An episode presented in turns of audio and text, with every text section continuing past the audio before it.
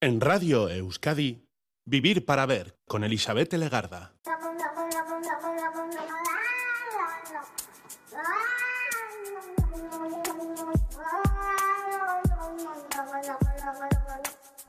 Gabón, bienvenida, bienvenido a esta edición de Vivir para Ver en Radio Euskadi, en la que estamos ya saludando los primeros minutos del día 14 de noviembre. Un buen día para asomar nuestra mirada a la vida, figura y creación de un músico compositor del pasado siglo. Hoy, en estos primeros minutos de programa, conocemos someramente y disfrutamos también profundamente del arte de la composición de la música de Aaron Copland. Es un hombre que nació en Brooklyn el 14 de noviembre, tal día como hoy, de 1900. Fue un compositor de música clásica y también de bandas sonoras para el cine, como muchos de los creadores de aquel tiempo que vieron cómo emergían las producciones cinematográficas y en ello también distinguían una excelente ventana para compartir su música. Su origen fue ruso-judío y según dicen los conocedores de su producción, su obra está influenciada por el impresionismo y en especial por Igor Stravinsky.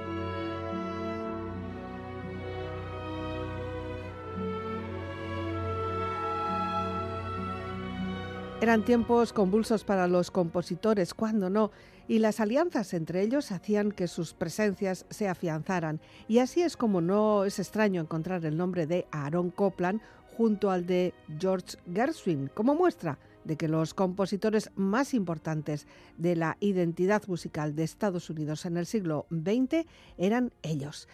Tras instruirse en centros neoyorquinos, se especializó en piano, ganándose la vida como pianista. Se trasladó a Francia para mejorar su técnica en el Conservatorio de Fontainebleau y al año siguiente, a su regreso en Estados Unidos en el año 1924, fue un primer compositor que recibió la beca Guggenheim y la renovó después en el 26.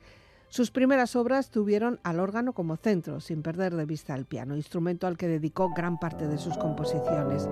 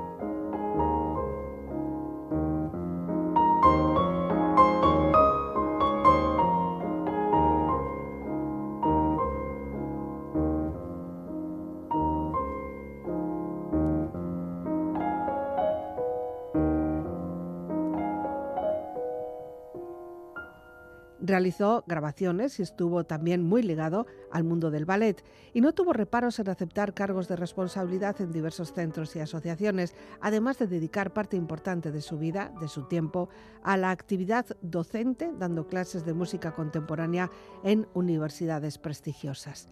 También compuso música para el cine, como decíamos. Fue nominado incluso varias veces al Oscar, ganándolo en 1950 con la música de la película La Heredera.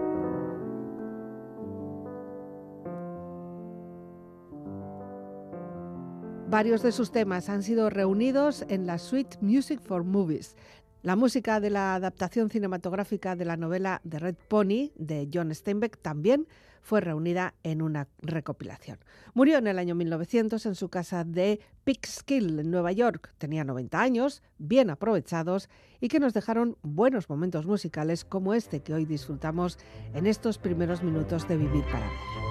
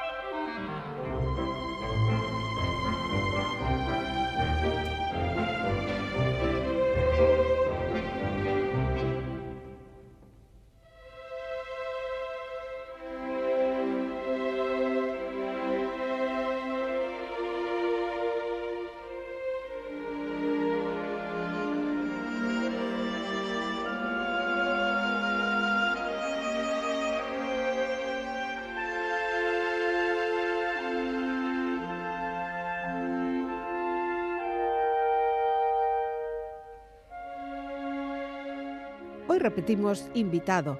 El 12 de marzo de 2021 tuvimos la presencia física y la conversación de Javier Pérez Campos en Vivir para Ver. Eran tiempos en los que este programa se emitía al mediodía, con entrevistas mucho más breves que las actuales. Fue como un primer encuentro, un conocimiento. Vino para presentarnos su trabajo que en aquel momento se titulaba Los intrusos. Anteriormente había publicado otros libros bajo títulos como Los Otros o Los Guardianes y desde entonces este periodista y escritor español ha seguido trabajando y buscando información para un nuevo trabajo editorial. Un libro que llega en estas fechas bajo el título Inmaturi, Los Inocentes. La medianoche es un buen momento para historias increíbles. ¿Quién no ha gozado de una conversación sobre apariciones, fantasmas, historias inmateriales que nos erizan los cabellos y hacen que miremos hacia atrás por si acaso? Sustos, miedos, predicciones, muertes violentas, apariciones. Estas pueden ser las palabras maestras de nuestro encuentro nocturno de hoy. Inmaturi, los inocentes, con palabra en latín y con aspecto inocente, se presenta en nuestros estudios este escritor y periodista investigador incansable de historias, cuanto menos inquietantes. Javier Pérez Campos, ¿qué tal? Muy buenas noches. Hola Eli, ¿cómo estás? Qué bien encontrarnos así a medianoche, ¿no? O qué mal, no lo sé. Bueno, las mejores historias ocurren en la noche, ¿no? Eh, ya sabes, esas historias que dicen que en algunas zonas, algunas regiones de España, algunos caminantes que todavía se atreven a cruzar los bosques a estas horas escuchaban una voz que decían anda de día, que la noche es mía. Pues nosotros estamos transitando esos caminos. Bueno, de todas formas, si apareciera algo, si viéramos algo, yo te tengo a ti, que eres un experto. Sabremos cómo hacerlo. y nada, yo me pongo detrás.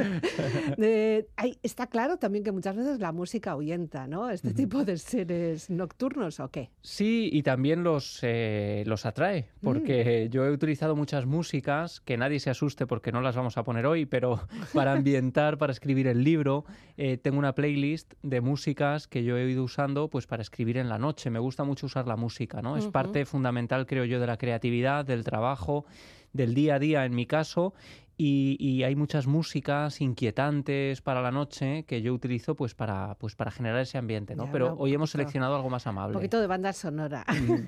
vale, pues amable tendrá que ser porque amable es el eh, Manolo García, ¿no? Esta es la primera elección que nos haces.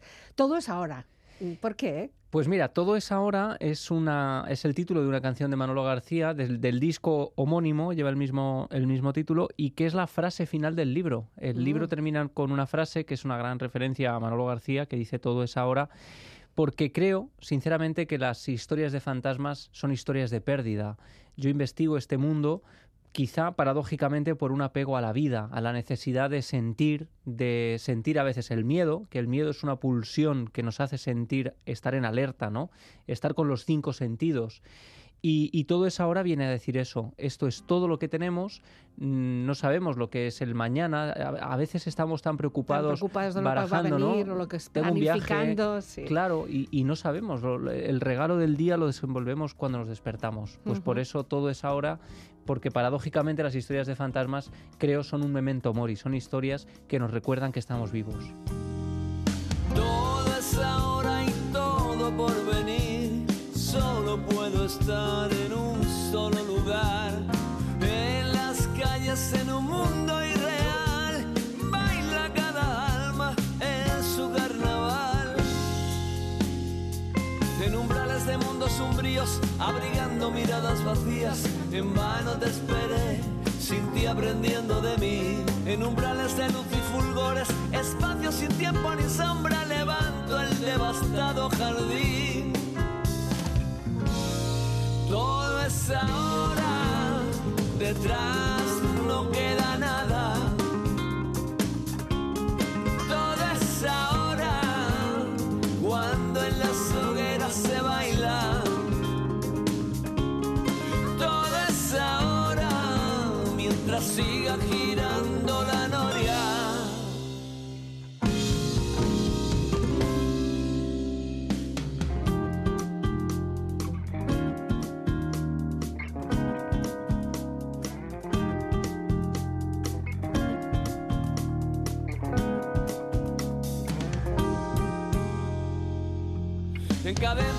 De cuna, buscando un sereno cielo, allí me realicé, aprendiendo de todo vivir, donde arden relojes sin horas, entre vidas que enceladas no avanzan. En el vacío tuve que ser, mientras iba aprendiendo de mí, todo es ahora precario y falaz, coraje de que se han de revelar,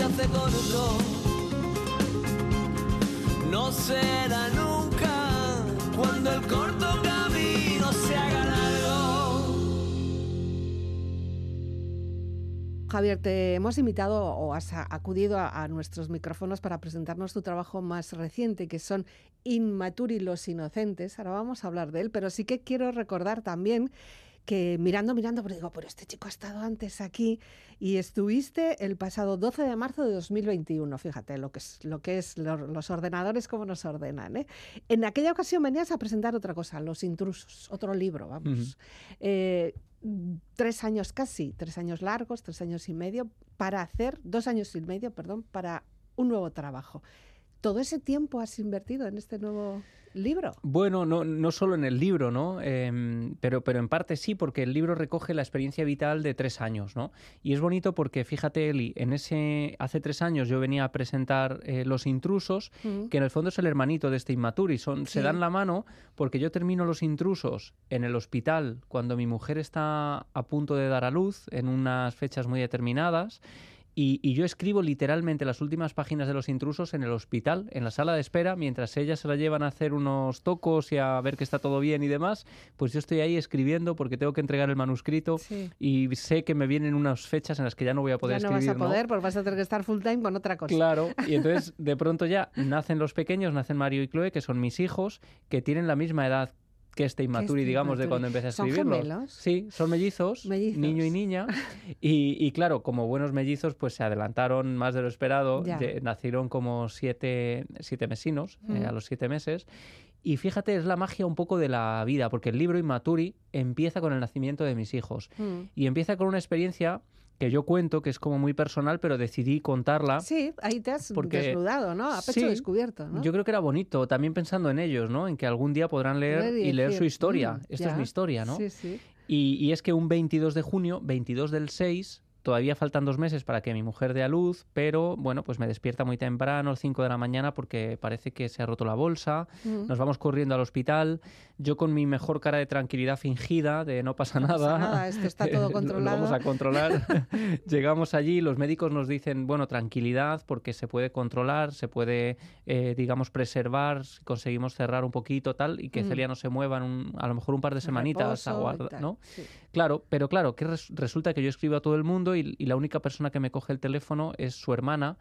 Y yo empiezo a ver, digo, ostras, pero Ángela, son las 6 y 22 de la mañana, hoy es 22 del 6 y encima Eli, yo había llevado un libro conmigo porque yo, como buen futuro padre en ese momento, acostumbrado a las largas horas en la sala de espera, porque encima con el COVID ni siquiera me dejaban entrar a las consultas, pues yo cogí un libro corriendo en mi despacho y para la sala de espera. Bueno, pues ese libro era El enigma de la habitación 622. No. 622 de Joel Dicker. no, no, no, no. Entonces, claro, tú imagínate yo viendo el 622 por todas partes, un 22 del 6, digo, ostras, esto es una señal de que van a nacer hoy. ¿o qué? Bueno, pues yo mismo tengo como un debate interno. Oye, esto es una tontería, es una casualidad. claro, pero al final el 22 del 6 terminan naciendo los niños y esa parte un poco de la numerología, de las señales, entre comillas, pues estuvo muy presente. Hemos visto además que a lo largo del libro también aparecen muchas cifras, cifras que en principio no debiéramos por qué unirlas, pero luego resulta que tienen sus propios significados. ¿no? Eh, me estás empezando a dar miedo, pero bueno, vamos a seguir. pero esto es bonito, esto es bonito.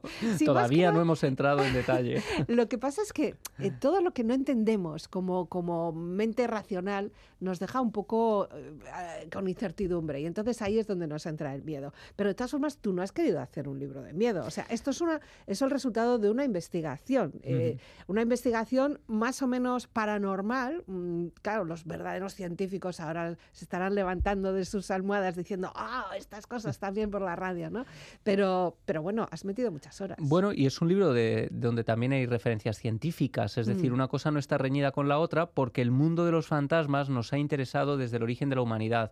Y para entender quiénes somos, tenemos que entender en la historia contextualizar por qué a los niños diferentes culturas los enterraban de manera distinta. Entonces yo acudo a tratados arqueológicos, a, científicos que me explican por qué se em, introducían de una manera determinada en ánforas a los bebés en Baelo Claudia, en Cádiz. Mm. Es decir, hay una parte del libro que, que, que yo claro, Inmaturi, Los Inocentes, ¿no? Es un libro sobre fantasmas de niños, donde evidentemente hay historias de personas que dicen haberse encontrado con ellos, pero luego hay todo un respaldo, porque yo soy una persona a la que le interesa todo, ¿no? Me interesa la arqueología, la antropología, la historia, el arte, cómo el arte ha representado a los fantasmas infantiles. Así empieza también el libro mm, reflexionando sobre algunas eh, representaciones artísticas. En fin, yo creo que es un libro que toca muchas ramas de donde está la ciencia, evidentemente, y donde también la ciencia tiene un papel fundamental, porque yo referencio a un neurólogo que es Oliver Sacks, que habló de las alucinaciones de duelo como posible explicación para algunas madres que afirmaban ver a sus hijos, Hijos muertos. recién muertos, ¿no? Eh, pues en su entorno de manera natural, ¿no? Y él, y él contaba, pues, cómo estas alucinaciones de duelo a veces mm, también provocaban cierto espanto en los en las personas que las padecían. Mm, Hombre, eres consciente de que esta figura y todas estas historias nos estremecen porque algo que es tan inocente como un niño puede llegar a, a crear muchísimo miedo o por lo menos desasosiego, ¿no? Pero ahí también tiene mucho que ver el arte, el arte de la literatura, la pintura, el cine, que te gusta mucho. Sí, sí, claro, el cine, digamos que todo empieza en realidad con, por un acercamiento icon- a lo iconográfico, ¿no? El fantasma del niño en el arte, en el cine, es fundamental, se ha explotado y, muy bien explotado, ¿no? Y El- algunas el- veces tenemos imágenes, seguramente escenas, las, Las gemelitas del resplandor, ¿no? Por ejemplo, por ejemplo. que nos y no acompañan. hacían nada, las pobres estaban allí, nada Claro, más, ¿no? Pero nos estaban contando una historia trágica que tenía que ver con Mm. un padre que enloquece y mata allí a su familia en un hotel Claro, es como si solitario. fuera ¿no? otro, otro nivel de, de realidad. ¿no? Claro, y esas vibraciones densas y oscuras nos generan ese, ese impacto. Pero mi gran pregunta era si el miedo al fantasma del niño, porque efectivamente el fantasma en general nos da miedo, porque Sí. es algo que desconocemos, ¿no? Pero mi, mi aproximación era para intentar responder a ¿Es el fantasma del niño el más temido a lo largo de la historia? Es decir, ¿esto es algo moderno o esto tiene que ver con algo Mm. más antiguo? Y ahí es donde yo hago un- una inmersión, por ejemplo, en la historia y descubro pues una de las primeras historias, si no la primera, de fantasmas de niños en la península ibérica, en nuestro país, que es el siglo VI. Y uno puede pensar que la historia moderna, el relato moderno perfectamente armado de fantasma es algo anglosajón y de época victoriana. Y nada que ver. Eh, en época hispano-visigoda tenemos un relato de fantasmas. Yo creo que todas las culturas, de todas formas, tienen su propio relato de fantasmas infantiles, ¿no? Incluso, bueno, tú lo, lo titulas Inmaturi, o sea, ya empezamos con los romanos. Sí, casi, claro, ¿no? claro, nos vamos a Roma. Pero el libro luego incluso va más atrás todavía, porque nos vamos a la edad del bronce en un momento determinado del libro para explicar cómo la cultura talayótica, algo muy concreto de, de- de Mallorca en la edad del bronce, enterraba también a los niños de forma distinta. La terminología. de forma distinta. ¿Puedes dar algún detalle? Pues mira, en ese caso, en la, la cultura talayótica hace algo muy peculiar que es vaciar troncos de abeto, de unos abetos además que no estaban en esa zona de la isla, es decir, que los traían a propósito desde muy lejos, en Mm. un esfuerzo ya especial, los vaciaban hasta casi convertirlos en carcasas y ahí introducían los cuerpos de estos niños, después se tapaba con otra parte del árbol, se, se- se, mm, sellaba Mm. Y se introducían estos abetos en el interior de unas cuevas que eran prácticamente inaccesibles al lado del acantilado, en las cuevas de Somborna, donde se introducían en, las, en lo más profundo de estas cuevas para alejarlos especialmente de la civilización. ¿no? Esto ya lo hacían después los romanos, que de ahí viene el término Sí, inmaturi, que da portada, da título a la, a la- a la obra, inmaturi, el que moría antes de tiempo, el Ya. niño, el fantasma más temido. En la antigua Grecia les llamaban los aoroi, muerto antes de hora. Y todo eso, pues, eh, es parte de ese viaje, como decía, más histórico. Luego hay una parte que tiene que ver con los testigos y Mm. con los lugares que son fundamentales, pero em, tiene que ver con, con, pues, como en la antigua Roma, por ejemplo, se les anclaba con unos clavos muy grandes a la tumba, o incluso en España tenemos ejemplos en el sur, en Baelo Claudia, en Cádiz, de niños enterrados dentro de ánforas casi como funcionando o haciendo la función de contenedores de espíritu para Ya. evitar que regresaran. Eh, eso también tiene mucho que ver con la idea de que pensamos que la muerte y la infancia no, no tienen que venir de la, de la mano, ¿no? Claro. Y, y ocurre. Y, pero eso también nos pone ante una realidad que somos así de, de- de débiles, o por lo menos que existe esa posibilidad de muerte, que muchas veces pues, nos ponemos de perfil, no queremos saber nada de la historia. Yo creo que has dado la gran clave, ¿no? Y esa, Eli, es la gran clave de por qué, y muy, muy acertadamente, por qué nos da tanto miedo el fantasma del niño. El fantasma del niño tiene que ver con la muerte del niño. La muerte del niño es lo más antinatural, es el mayor fracaso que le puede ocurrir a una sociedad y son las dos caras de una moneda. Se supone que alguien que acaba de nacer no debería morir. Incluso se supone que alguien que no ha llegado a nacer todavía tampoco debería morir. Mm. Hablamos de muerte de, fetos, de neonatos que han ocurrido en abortos y demás y que han ese tipo de situaciones traumáticas para una madre, después, y eso es lo que a mí me interesa, Eli, después se ha vehiculizado en el arte y en la creación de leyendas, de tradición, de antropología, de folclore, porque la muerte de un eh, neonato ha sido un papel fundamental en representaciones artísticas como La Llorona en México, La Ubume en Japón, que ahora te contaré, ¿no? que son un catálogo de, madres espeluznantes, digamos. El capítulo de las, de las madres es un capítulo aparte casi, pero si te parece vamos a bajar un poquito la tensión con un poco de música y lo vamos a hacer con Coldplay. Eh, es uno de esas bandas, uno de esos grupos que quien más, quien menos, periódicamente aparece en este programa porque lo pedís. ¿Qué boom tienen estos chicos? Hombre, es que hacen unos temazos increíbles. Además arriesgan mucho porque cada disco es muy distinto. Pero tiene un público súper fiel. Sí, sí. Mm. Yo es verdad que los descubrí, fíjate, relativamente hace, hace poco y, me gustan mucho porque también tienen una parte un poco mística hmm. y, ese, esta canción que vamos a poner pertenece al álbum Viva la Vida, que es un álbum ya también muy conceptual y donde a veces aparece el término fantasma. Esta que hemos elegido, 42, 42, eh, habla de algo así de tú creías que podría ser un fantasma y viene a reflexionar sobre cómo los que nos han abandonado pueden seguir vivos aunque sea en nuestra memoria, ¿no? Y eso no es poca cosa. are not dead, they're just living in my head.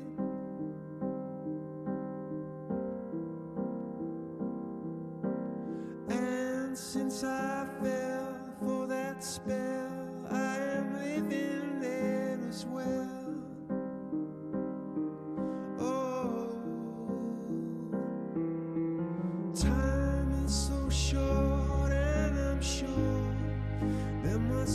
something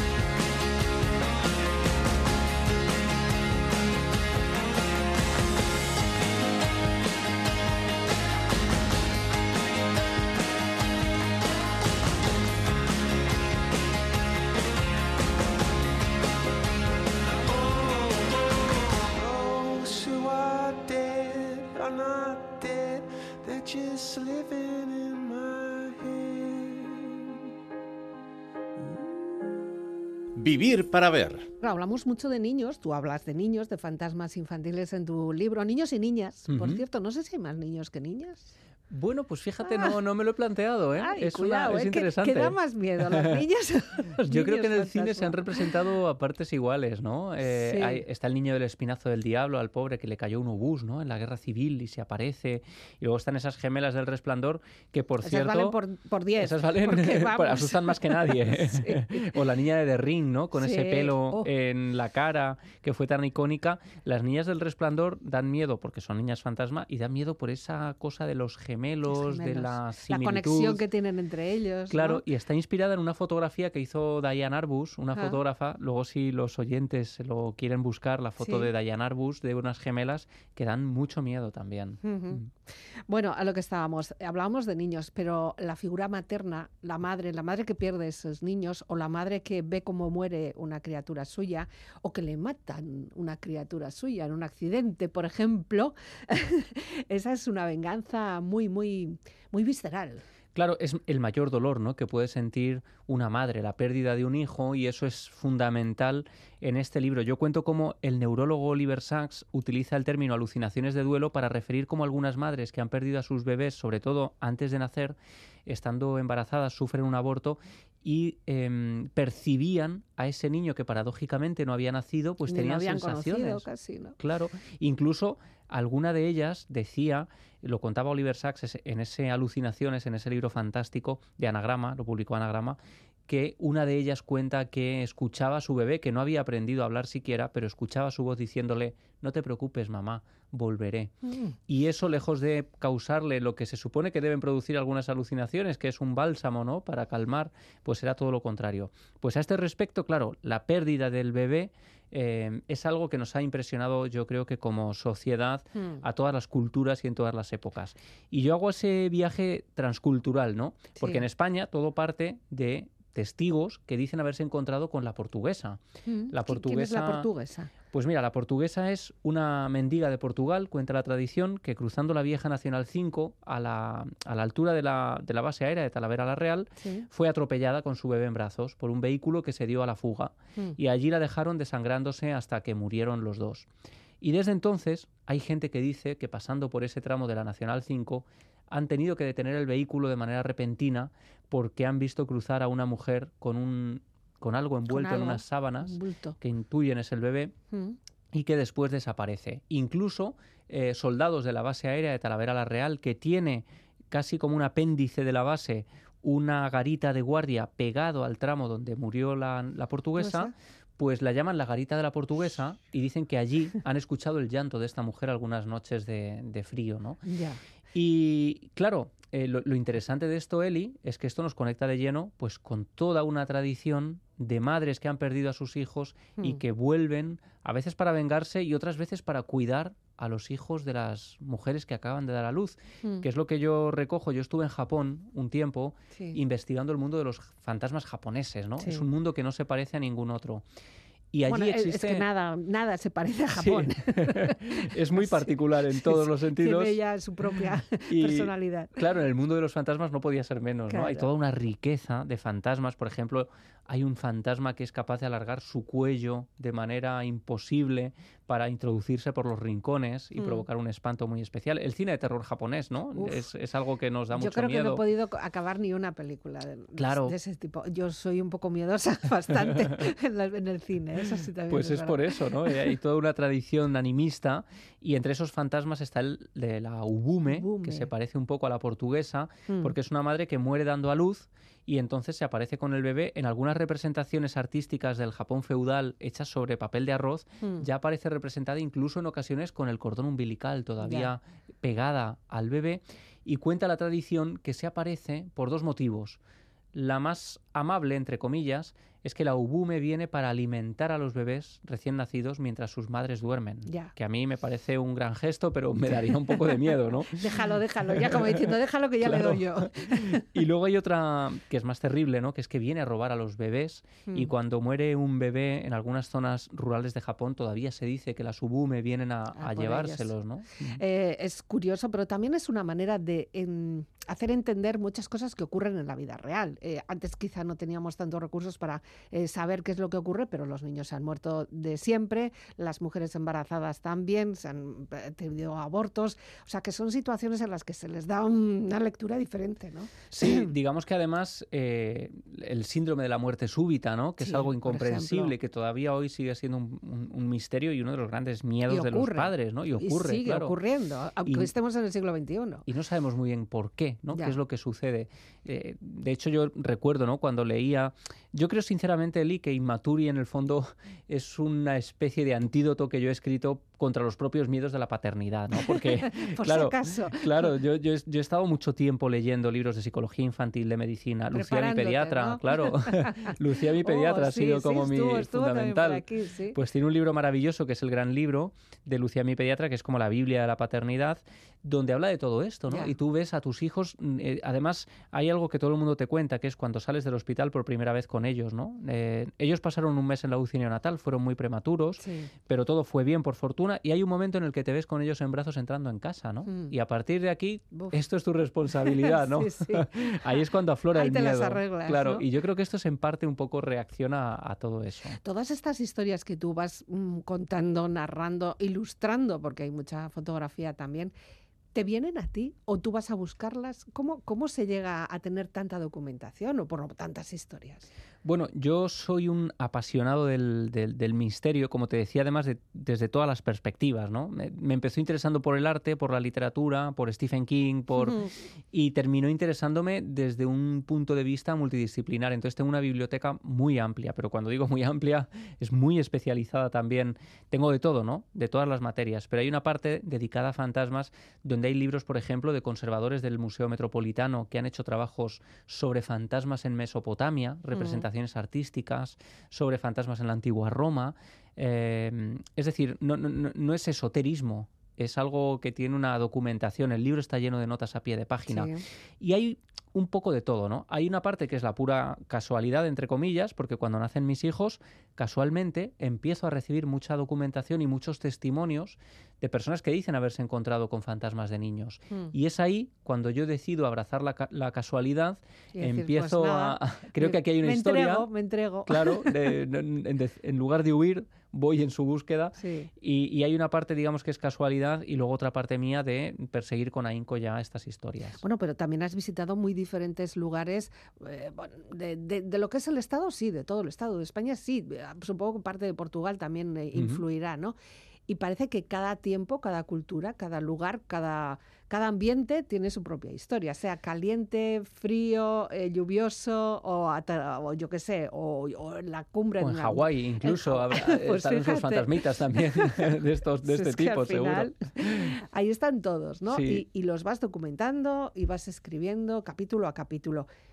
En México también. En oh, bueno, pues que en Mm. México lo de la muerte es una cosa de locos, Claro, ¿no? claro. En México, de hecho, está la Llorona, que es Sí. prima hermana de la Ubume y de la portuguesa, que también es una historia recurrente de una madre que aparece con sus Mm. hijos llorando. Y fíjate qué bonito, allí en México la han hecho patrimonio inmaterial, la han declarado patrimonio inmaterial a una leyenda porque consideran que forma parte de la tradición cultural de México. Sí, además es súper exportable, bueno, igual que la Catrina, ¿no? Claro. O sea, son figuras que las tenemos muy presentes. Hace poco también con esto de Halloween también vuelven a salir, ¿no? Sí. Bueno, pues The Smiths ahora. Esto no es de tu tiempo. bueno, eres es que más joven, no me engañes. eh, The Smiths los, los- claro, los he descubierto pues después, ¿no? Pero me encanta, me encanta su look, me encanta Mm. su música y es un poco de descompresión también para estos Vale. temas. Si encima metemos músicas de las que yo escucho para escribir, aquí la gente no duerme No, no, no, y no, se trata de eso. Pero Hombre, The podrías, podrías haber elegido la, la- la Llorona, claro, también, Sí, sí, es más amable, es verdad. pero bueno. Pero va. buscaba cosas que en el fondo me, me vinculan también a, a estas investigaciones. Yo muchas veces uso músicas para descomprimir, ¿no? Mm. Cuando voy en el coche, en los viajes, a veces es- eh, investigas cosas un poco delicadas, ¿no? Cosas que te pueden sugestionar. Y The Smiths es una banda que yo he escuchado mucho a lo largo de esos largos viajes en Mm. coche para precisamente eso, ¿no? Para descomprimir un poco estas historias. Para darle un poquito de brillito. Venga, pues vamos.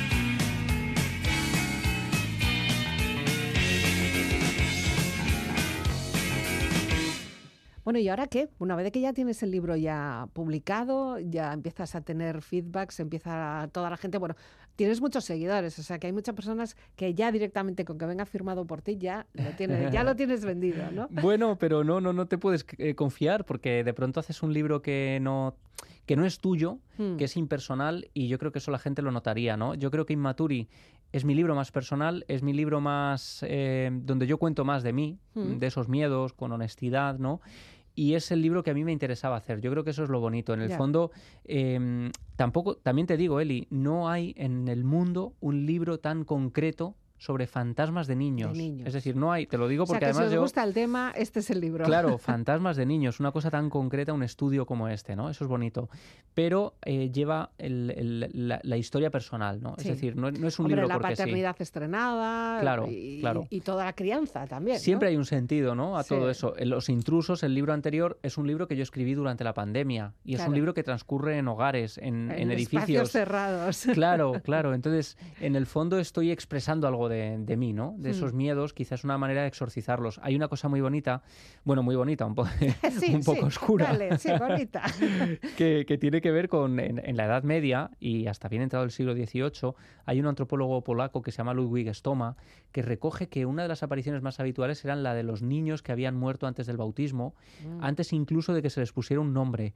Y la manera de combatir a sus fantasmas, porque aparecían de manera recurrente, arrastrándose por el suelo, eh, cerca de los cementerios, pues la manera de, de exorcizarlos era poniéndoles un nombre, ¿no? Mirándoles a la cara, poniéndoles un nombre y de esta manera se les daba una dignidad, se les daba el Para poder que no del se los nombre. pudiera llevar. Claro, y ya podían trascender e irse al otro lado. Bueno, pues yo creo que este Inmaturi es ponerle nombre a esos miedos también y mirarlos a los ojos. Sí, es curioso porque también en una parte del libro dices que muchos de estos niños se quedan, se quedan como fantasmas, pero que hay que animarles a que se vayan.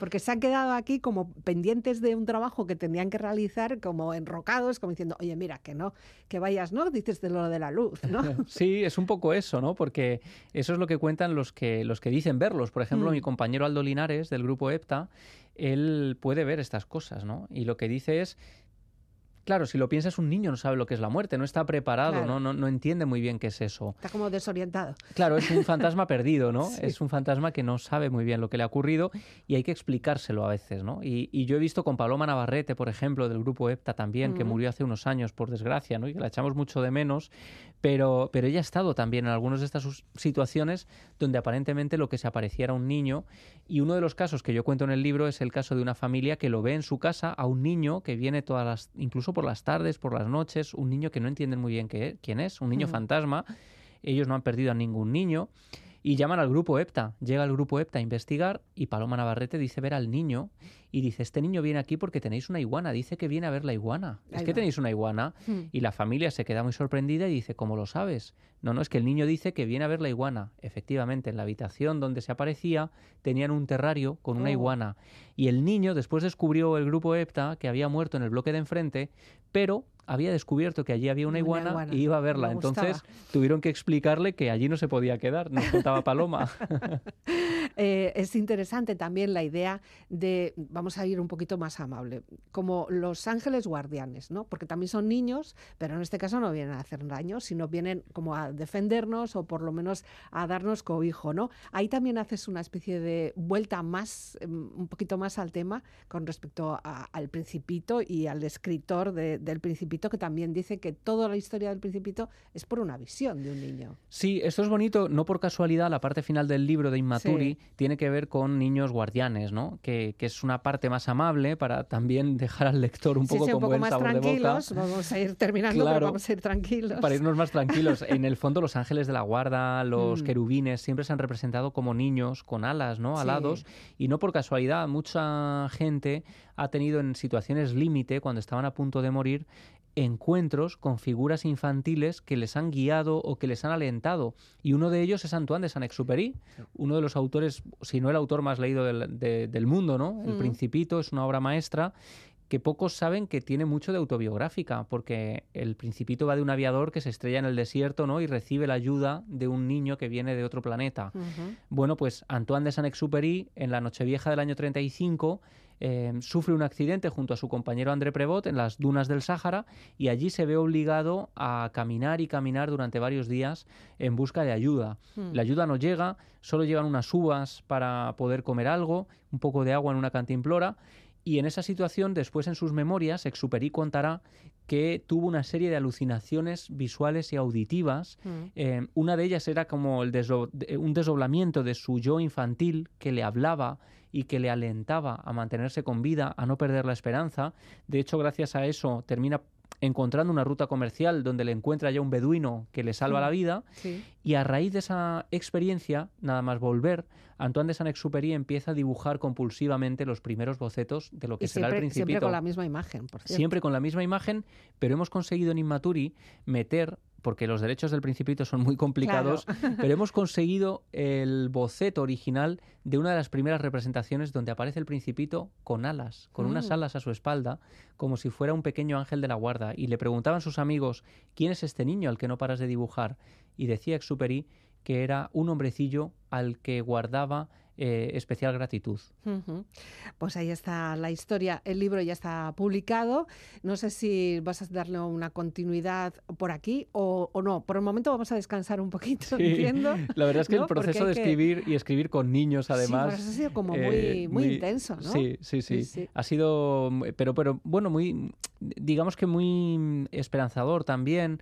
El, el viaje del libro de Inmaturi, lo, lo bonito para mí es que empiezo a escribirlo literalmente cuando nacen mis hijos, hijos. y termino de escribirlo cuando han cumplido tres años y parte de ese viaje, de lo que yo voy aprendiendo con ellos, ellos están muy presentes en el libro, ¿no? Entonces algún día les diré, pues que esta es vuestra historia. Vale. Eh, no sabemos si de repente se te volverán a cruzar algunas cifras, algunas letras, algunos colores y digas, tate, por aquí Esta tengo es la que historia. seguir", Pues estoy convencido, llegará, llegará. Bueno, entre investigador y escritor, ¿no? Te consideras ahí un poco... Sí, periodista, ¿no? Periodista. alguien que se interesa por las historias y Inquieto, y curioso, decide- por lo sí, menos. Sí, sí, sí. Ahí estamos. Pues tenemos eh, ya la hora de la despedida encima y lo vamos a hacer con otro tema que tampoco, en principio, tiene nada que ver con The National, ¿no? Sí, de National me gusta mucho el sonido que tienen, The Sí. System Only Dreams in Total Darkness. El sistema solo sueña en la total oscuridad, me parece Oscuridad, muy propicio para esta noche, aquí. claro. Y, y tiene un sonido muy particular, me ha acompañado también muchas noches, porque creo que es una, es una banda que pega mucho para estas horas. Sí, sí. Pues con ella te despedimos. Javier Pérez Campos con Inmaturi, Los Inocentes. Ya sabéis, ya está el libro eh, a vuestro alcance. Son los fantasmas más temidos de la historia. Su pequeña figura nos inquieta profundamente. Y si queréis también, bueno, pues hay una colección inmensa de libros. ¿Este es el cuarto, quinto? Sí, en Planeta sería el quinto, Quinto. libro, pero cuarto un poco de esa colección que estamos haciendo. Yo le llamo la Galería de los Espectros, que es muy bonito esto que estamos haciendo Bueno, en Planeta. todos tienen un, eh, una imagen muy similar. Sí, O sea, sí, buscamos- Visualmente son, son muy similares. Hacen colección, ¿no? Es, Sí. Pones uno al lado del otro y forman como una especie Claro. de, de, Pues esa... eh, ¿Recuerdas, no? Esas...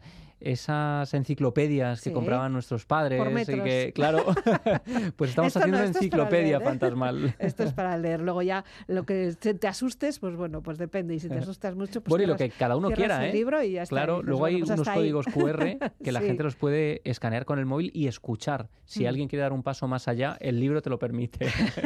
en fin, cada uno con lo suyo. Javier, eh, muchísimas gracias por venir. Buenas un placer, buenas noches.